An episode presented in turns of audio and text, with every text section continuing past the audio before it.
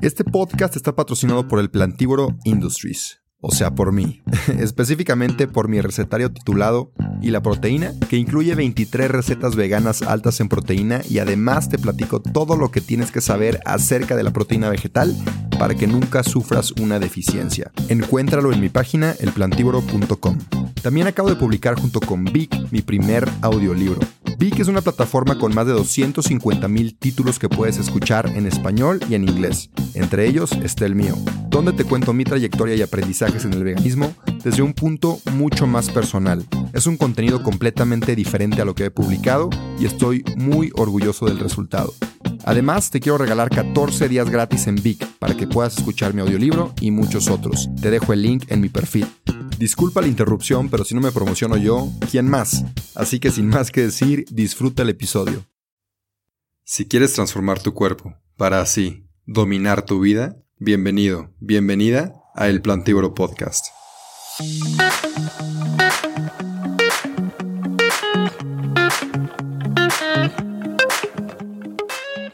Y empezamos. Bienvenida, bienvenido otra vez a este podcast.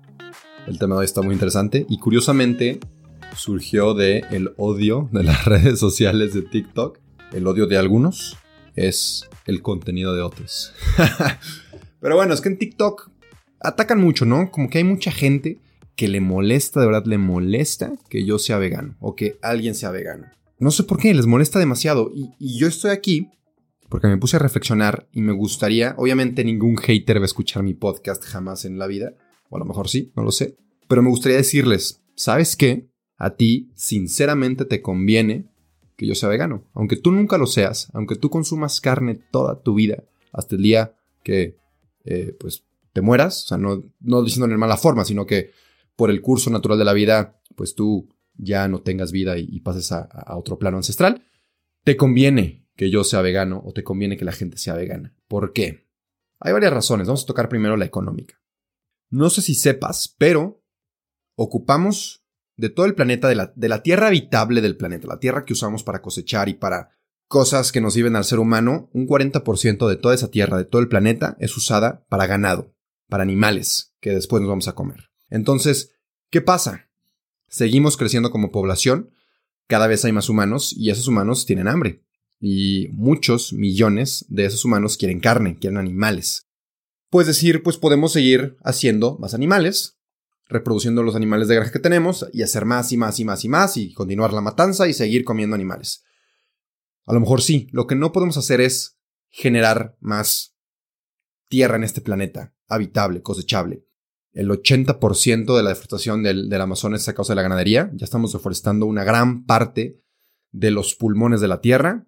Estamos deforestando muchos otros lugares en India, aquí mismo en México. Eh, en Europa ya no hay tierra para poner más vacas. Incluso eso de las vacas eh, que se alimentan de pasto, grass fed en inglés, que la venden más cara la carne y no hay violencia, supuestamente al final las matan. Pero bueno, las grass fed no es algo, no es algo posible, porque para tener, para que todos consuman grass fed, tendríamos que tener 10 veces la tierra que usa. No es un dato, no es un dato exacto. tendríamos que tener mucha más tierra de la que tenemos ahorita para tener a todas las vacas que consumen todos los humanos en un espacio grande con pasto para que coman y tú lo consumas orgánico. No es posible, no tenemos suficiente tierra, así de fácil. ¿Qué va a pasar? El precio de la carne va a subir.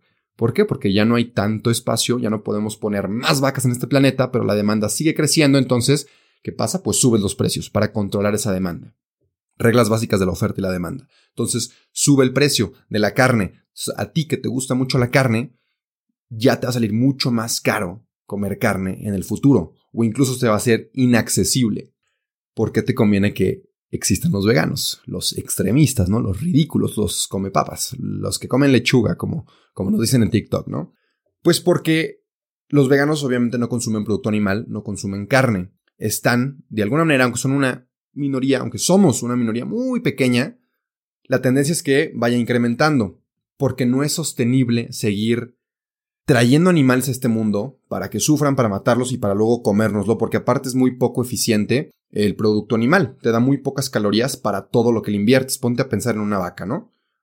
Bueno, antes de, antes de pasar a, esa, a esa analogía, si existen veganos, obviamente no, no existe esa demanda de carne de su parte, entre más veganos existan, menos demanda de carne de una generosa parte de la población, entonces esa sobredemanda, digamos que se controla y no subiría tanto de precio la carne, porque ya no la están pidiendo tanto, tantas personas, entonces, ok, todavía tenemos tierra para tener vacas, todavía podemos suplir a todas esas otras personas que sí consumen carne y se mantiene ahí la tranquilidad, ¿no? Por un momento. Ahora, yo sé que a lo mejor aquí hay veganos se van a enojar porque el chiste no es que suba de precio la carne para que comen carne, el chiste es no, no al maltrato animal. Estoy completamente de acuerdo, pero hay que ser también realistas. O sea, te metes a TikTok, sales de nuestra comunidad vegana y te das cuenta que el mundo no es vegano, ni lo va a ser. Hay millones y millones de personas que de verdad desprecian esta onda de no comer animales o desconocen por completo y la gente le tenemos miedo a lo desconocido. Entonces, falta mucho, mucho, mucho tiempo para que todo el mundo sea vegano. Yo no creo que eso vaya a pasar, es una utopía, pero se pueden hacer cosas al respecto y podemos tratar de que convivamos en paz porque siempre va a haber la gente que come producto animal y la gente que no come producto animal. Entonces hay que convivir por lo menos. Ya me desvió muchísimo el tema, se me olvidó qué iba a decir. Les iba a dar la, la analogía de la vaca. Ok, la vaca, perdón, perdónenme. Regresamos a la vaca. Se le invierten muchos recursos a esa vaca se le invierte mucho tiempo, mucha mano de obra, mucho cuidado, mucha agua, mucho alimento, mucha electricidad a donde sea que esté la fábrica. Oye, antes de seguir con el episodio, te quiero platicar de la mejor proteína vegetal que hay en el mercado. Si eres atleta, ya sea que corras, maratones, camines, vayas al gimnasio o practiques fútbol, Vida Birdman es mi marca favorita porque son productos 100% de origen vegetal, libres de químicos, soya, lácteos y gluten y aparte son de excelente calidad, no he encontrado nada mejor en el mercado y tienen un muy buen sabor. Tienen proteína en polvo, creatina, leches vegetales, BCAAs, entre muchos otros productos. Si quieres revisarlos, ve a su página vidabirdman.com.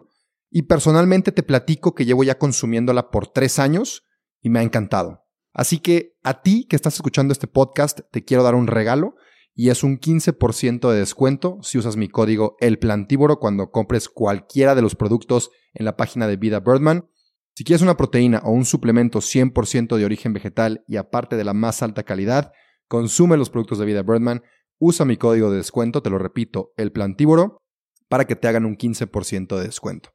Eso es todo, sigue disfrutando del episodio. Todo donde este, la vaca emite mucho metano, esa vaca que como ya saben y ya les he platicado en otros episodios, el metano es altamente dañino para la atmósfera, contribuye en gran parte al calentamiento global, incluso tiene un mayor impacto que todo el CO2 que viene de los carros, y al final nos da poquitas calorías, porque no nos comemos los huesos, ni las articulaciones, ni los cartílagos, ni los ojos de la vaca, a menos que vayas a esa taquería famosa donde te dan todo eso, pero no es, no es la realidad. En realidad agarramos de las mil millones de vacas que matamos todo, no, no todos los días, mil millones, creo que es al año, que matamos mil millones de vacas al año. Bueno, las vacas que matamos, eh, y eso contando vacas, ¿eh? ya si metes a todos los animales son como 60 billones de, es que en inglés es 60 billion, en español es 60 mil millones de animales los que masacramos todos los años. Pero bueno, te da muy poquito, en resumen, o sea, te da un pedazo de carne y se desperdicia muchísimo y se le invirtió muchísimo, eh, viéndolo como un negocio, le inviertes demasiado y te da muy poco. No podemos seguir sosteniendo esto. Si tú eres consumidor de carne, te conviene que existan veganos para que se baje tantito ese impacto tan negativo que está viendo en la Tierra, porque también hablando del cambio climático, si seguimos consumiendo carne al grado que consumimos carne, porque el problema no es la carne, el problema es nuestro consumismo extremo de producto animal. Entonces, si, si seguimos a ese ritmo, no va a haber un planeta para tus hijos ni para tus nietos. O sea, va a ser un planeta con crisis de agua, con desastres naturales, con temperaturas que varían demasiado, desastres naturales enormes, pandemias. Ya vimos un poquito eso en el 2020, ¿no? Este, incendios forestales, inundaciones, tormentas, etc. No soy experto en eso, entonces regresemos a la parte del negocio. Te conviene que existan veganos. Si tú eres vegano, si tú eres vegetariano, eh, o bueno, a base de plantas, le puedes decir a tus amigos que te tiran hate que de verdad les conviene que existan veganos porque estamos bajando ese impacto tan negativo. No que seamos perfectos, no, no, no piensen eso. Un vegano no es perfecto y todos contaminan, pero sí bajas muchísimo el impacto negativo en la tierra. Consumes muchos menos, muchos menos recursos siendo vegano. Mucha, menos, mucha menos agua, mucha menos tierra. Emites mucho menos emisiones de carbono. Se, está complicado de decir muchas menos, mucho. No sé, singular o plural. Entonces, te conviene que existan veganos.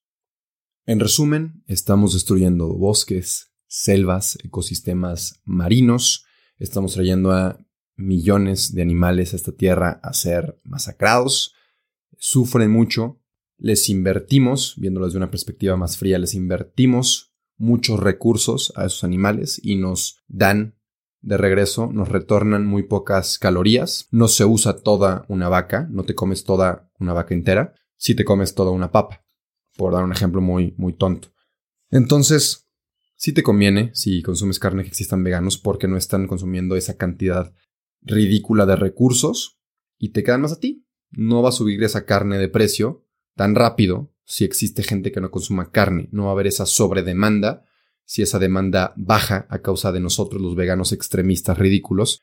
Y entonces, pues tú que nunca vas a ser vegano y que nunca vas a dejar la carne, por lo menos vas a poder seguir comiéndola sin que te suba de precio porque en algún punto se va a hacer insostenible seguir produciendo carne. Y esto lo acabo de escuchar en un podcast hace poco donde habla un señor que se dedica a restaurantes en, Monterrey.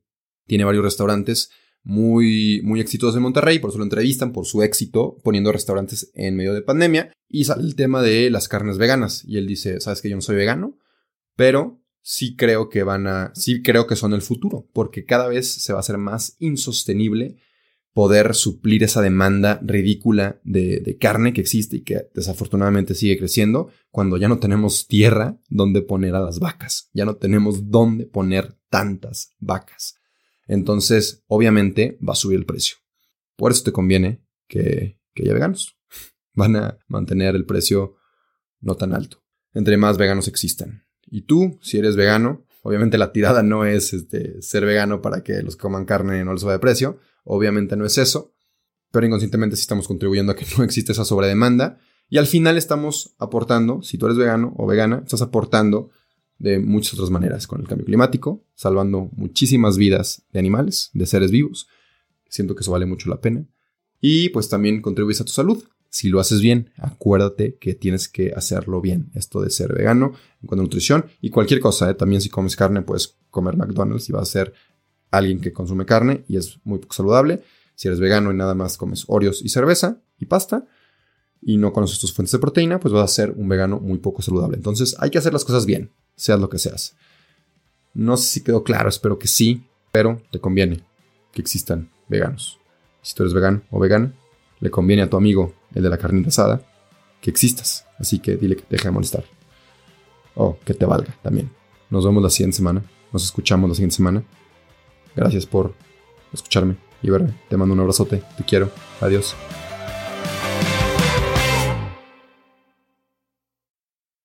No te creas, espérame tantito antes de que te vayas. Te quería pedir un favor. Si te gustó el episodio, si te gusta mi contenido, por favor comparte. Si te da pena compartir en tu historia, mínimo déjame 5 estrellas aquí en Spotify o en Apple Podcasts si usas esa plataforma. Y nada, de verdad, gracias, gracias por compartir. Sin ti, esto no crecería. Así que, gracias. Y ahora sí, adiós.